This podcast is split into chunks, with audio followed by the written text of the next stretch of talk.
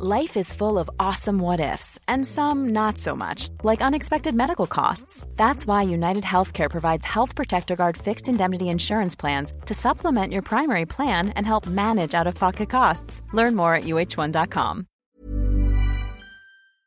Bonjour, monsieur le député. Bonjour. Bienvenue dans la matinale de CNews. Est-ce qu'il y a un problème, Jean-Luc Mélenchon, à la France Insoumise euh, Je crois pas, non. Je pense que Jean-Luc Mélenchon est euh, la personne qui a porté notre courant politique à 22% euh, à la dernière élection euh, présidentielle. Mais c'est pas un handicap pour la France insoumise Bon, vous savez, ça fait à peu près 15 ans qu'on me dit que Jean-Luc Mélenchon doit être un handicap pour la France mhm. insoumise. Les cinq dernières années, on a passé son temps à dire Jean-Luc Mélenchon est un problème pour la France insoumise. Il a amené notre courant politique à un résultat qu'on n'avait jamais atteint à des élections présidentielles. Et si on a 75 euh, députés aujourd'hui à l'Assemblée nationale, s'il y en a 151 de la nouvelle Union populaire écologique et sociale, c'est sans doute d'abord parce que Jean-Luc Mélenchon a réalisé ce résultat à l'élection présidentielle. Mais c'est pas grâce aux gens de la France insoumise aussi? Tout, tout, est dû au leader Massimo? Mais tout, tout, est dû à tout le monde, bien évidemment, euh, au travail qu'il a fait, au travail qu'ont fait les militantes, les militants pendant cette campagne, aux candidats qui se sont présentés euh, partout aux élections législatives.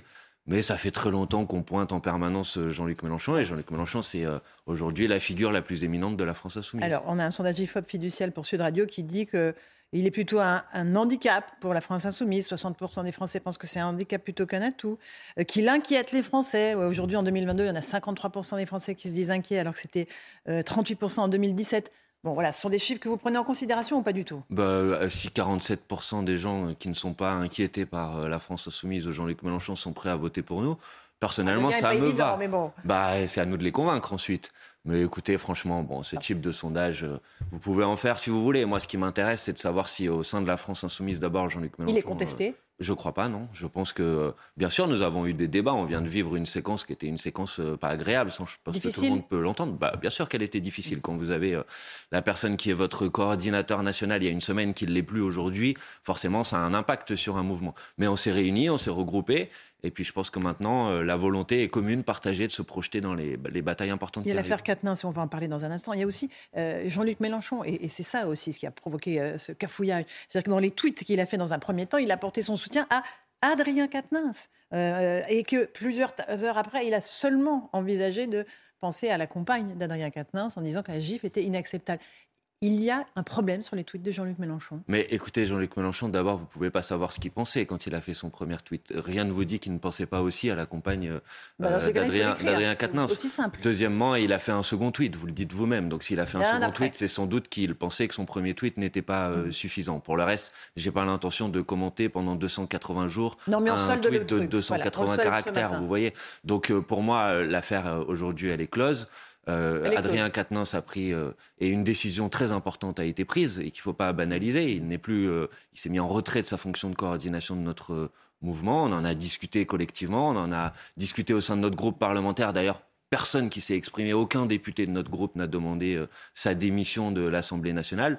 Maintenant, il faut être en capacité de se projeter dans les moments qui arrivent, qui vont être très importants. Les Avec la bataille sociale qui arrive. voilà, on va en parler, mais c'est vraiment Important. Juste un tout petit mot. Hier, Jean-Luc Mélenchon a dit à un journaliste euh, de quotidien Je pèse mes mots tout le temps. Ça veut dire que ses tweets, notamment le fait qu'il disait Je salue la dignité, le courage d'Adrien Quatennens, je lui dis ma confiance et mon affection, il les pense. Mais ça veut Zéro regret. Ça on est d'accord. Zéro regret. Mais ça veut dire qu'il pèse ses mots tout le temps. Voilà ce que ça veut dire, ce qu'il a dit hier. Mmh. Et pour le reste, personne ne peut mettre en cause l'engagement euh, de Jean-Luc Mélenchon en matière de féminisme, en matière de lutte contre les violences sexistes et sexuelles. Mais et la plus grande preuve, mais il non, minimise pas la gifle, allez, oh, ok. Non, mais il n'est pas d'une génération où on minimisait ça. Non, je ne crois pas, je ne crois ah, pas. et... il est d'une génération où on minimisait ça. Ah, peut-être que dans la génération précédente, on minimisait ce type de cas. Maintenant, il me semble qu'on les a pris extrêmement au sérieux. Écoutez, franchement, le mouvement que je représente ici a pris une décision qu'aucun autre mouvement politique n'a prise. C'est-à-dire que son coordinateur a été l'objet d'accusations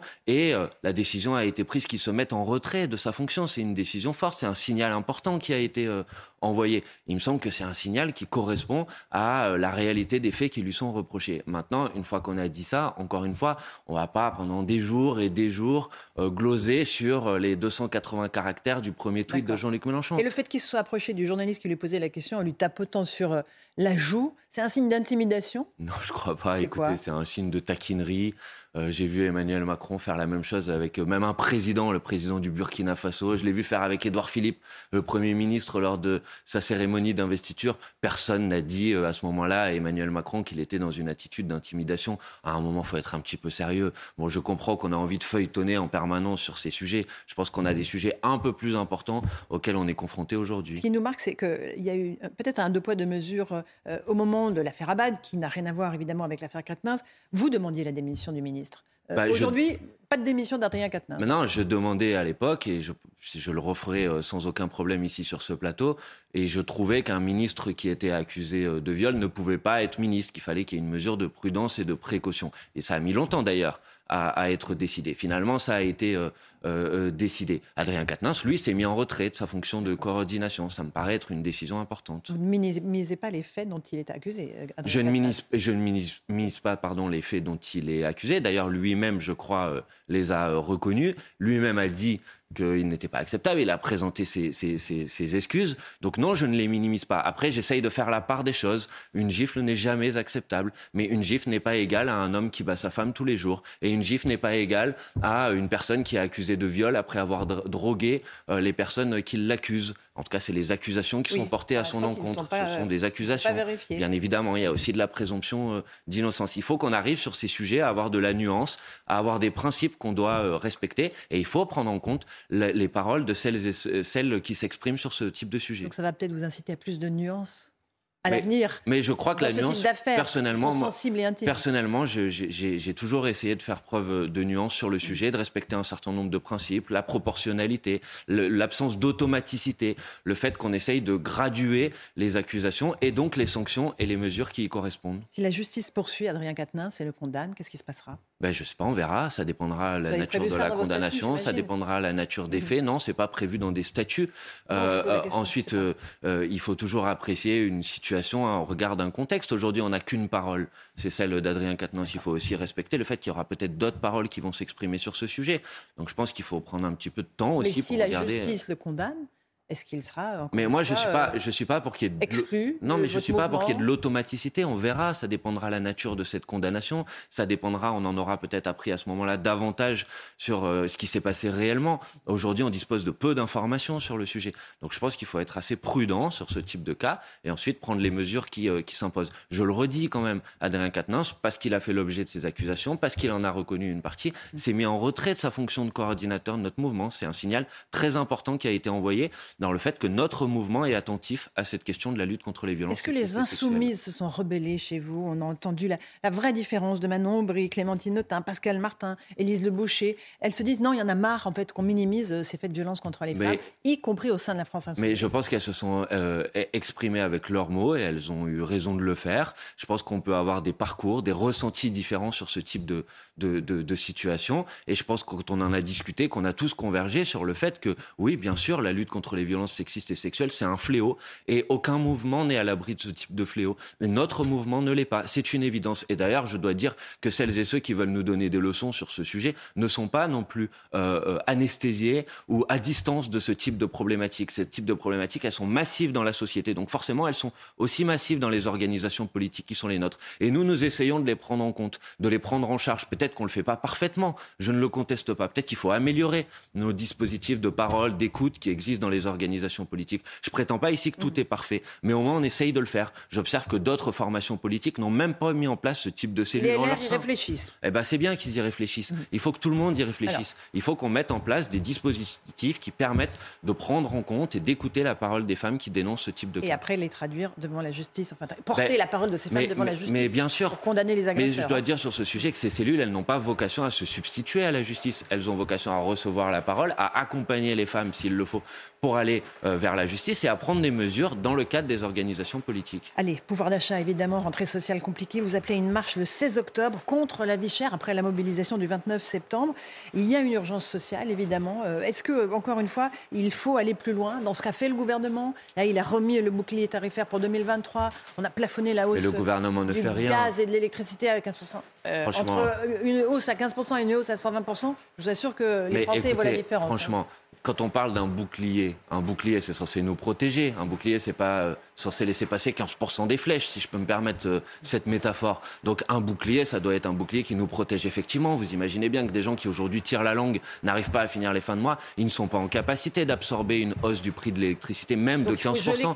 Il, fallait bloquer les prix. C'est ce que nous proposons depuis euh, plusieurs mois. Il faut augmenter les salaires et le gouvernement a refusé avant l'été d'augmenter les salaires en commençant par le SMIC. Augmenter le SMIC, c'est une décision gouvernementale. Ça prend cinq minutes à signer un décret pour l'augmentation. L'impact sur les entreprises, vous y pensez? Mais l'impact sur les entreprises, de quelles, de quelles entreprises parlons-nous? Si on parle des moyennes, eh ben voilà. Donc si on parle des grandes entreprises, les grandes entreprises, elles ont dégagé. Mais je vais vous en parler des petites. Les grandes entreprises, elles ont généré, elles ont versé 34 de dividendes de plus les entreprises du 440 par rapport à l'année précédente. C'est un record historique. Donc il faut qu'elles contribuent. Et ensuite, les petites entreprises, il faut les prendre en compte. Donc nous, nous proposons l'augmentation du SMIC et nous proposons de mettre en place ce qu'on a appelé une caisse de péréquation financière pour que ce soit les grandes entreprises qui absorbent la charge financière de l'augmentation du SMIC et pas les petites entreprises qui, bien évidemment, doivent être aidées. Mais les petites entreprises, elles bénéficieront aussi d'une augmentation du SMIC parce que c'est des carnets de commandes, c'est la consommation populaire qui est relancée. Il faut des salaires plus importants, sinon on ne peut pas vivre avec les salaires tels qu'ils sont aujourd'hui. Euh, la taxation des super profits des entreprises énergétiques, là on resserre un peu le, focus.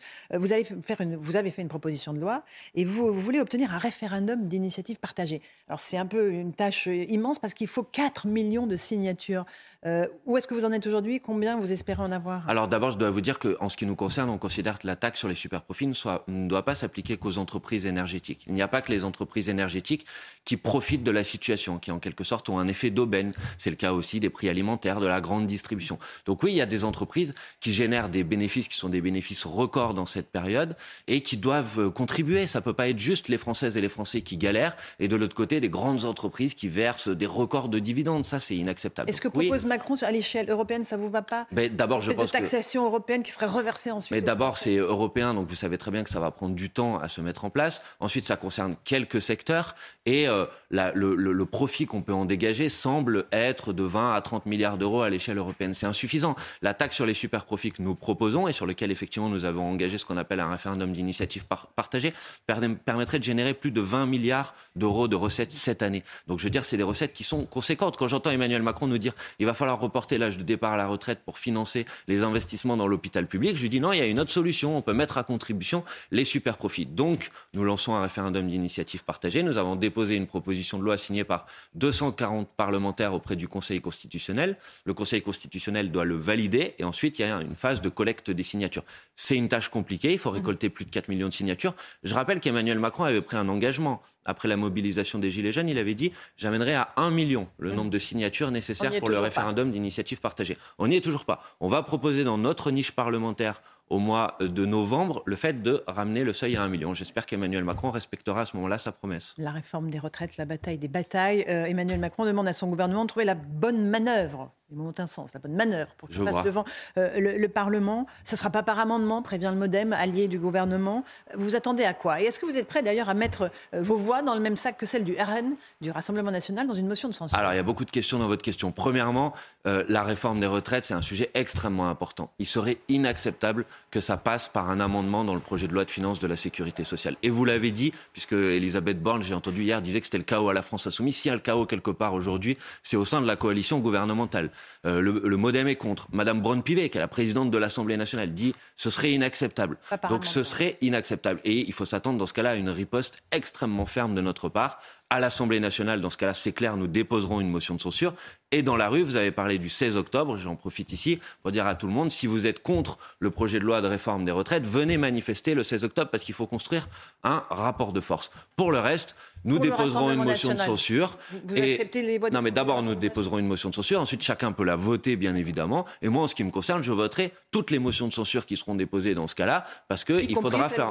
Mais d'abord, on déposera la nôtre. Bah, bon, et, on a déjà annoncé qu'on la déposera. Mais s'il y en a d'autres, euh, on verra ce qu'il y a dans la motion de censure. Mais je vois pas pourquoi on la voterait pas euh, si euh, le gouvernement s'entête à venir réformer euh, les retraites par l'intermédiaire d'un amendement dans le projet de loi de finances de la sécurité sociale. C'est un sujet majeur, les retraites. Et il est inacceptable de dire aujourd'hui à des personnes qui sont à 61, 62 ans, bah finalement, vous allez travailler jusqu'à 67 ans. J'ai observé, vous citiez un sondage tout à l'heure, que 67% des gens sont prêts à soutenir un mouvement social sur les retraites, que près de 20%, ça fait 10 millions de personnes, sont prêts à manifester. Alors je leur dis, allez, on y va. Ça commence le 16 octobre avec cette grande marche à Paris.